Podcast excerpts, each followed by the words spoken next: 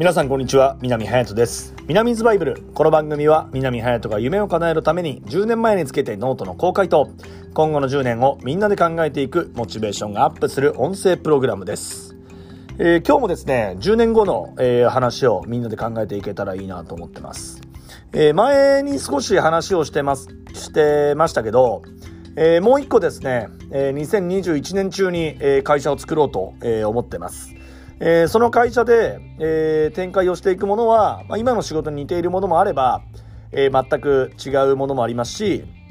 まあ僕自身も、まあ新しいことに対してこうチャレンジをしていきたいというところもあってですね、え、もう一つ、えー、作ろうと思ってまして、え、ちょうど、え企画書が今僕の目の前にあって、まだね、あの文字だけなので、絵がないので、まあ、想像しづらいところもあるんですけども、一応ですね、えー、今年会社を作って、えー、5年後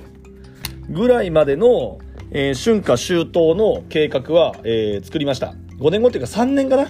?3 年後の2023年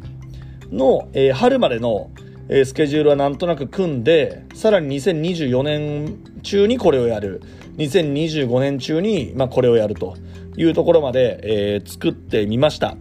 えー、もちろんこれ通りに、えー、行くとは思ってないですけど、まあ、やっぱり計画をすることによって、えー、うまく、えー、まあ、乗っていけるっていうところと、一緒にやるみんなに対しても、まあ、こういった、えー、スケジュール感で動くので、みんな協力してねみたいな、えー、ことも言っていけるんじゃないかなっていうふうに思ってます。えー、で、えー、っと、今の会社、ギフトの方はもちろんそのまま継続をしますし、あ、あとね、あの、この春にギフトはね、ロゴをね、ちょっと一新しようと思ってますんで、えー、楽しみにお待ちください。で、ギフトの方も、えー、今年に入って20ミュージックとともに、まあ、G20 っていう、えー、まあ、ブランドですよね。みたいなのを立ち上げて、まあ、音楽業界の方に、えー、ちょっと、えー、こう飛び込んでいく新しいチャレンジを今、えー、やってます。で、こちらも、えー、春にですね、えー、曲を3曲、え、リリース予定となってます。今、あの、スポーツの現場もライブ配信が多くて、まあ、既存の曲などをですね、ライブ配信で、例えば YouTube で配信するとなると、まあ、バンされてしまう、まあ、消されてしまう可能性が非常に高いので、基本的には我々しか持っていない独自の音楽を使って、まあ、ライブ配信をしていくことができるんじゃないかなっていうところが、えー、ありますね。なので、えー、今後10年で、えー、僕も、まあ、3つ4つ会社を、まあ、同時に動かしていきつつ自分としても、えー、表にどんどん出ていくというようなところだからまたね、自分自身に時間がどんどんなくなるんじゃないかなっていうふうに自分も思ってますけど、でもその時は誰かが助けてくれると思うし、また素敵な出会いが、えー、あるんじゃないかなっていうふうに思ってます。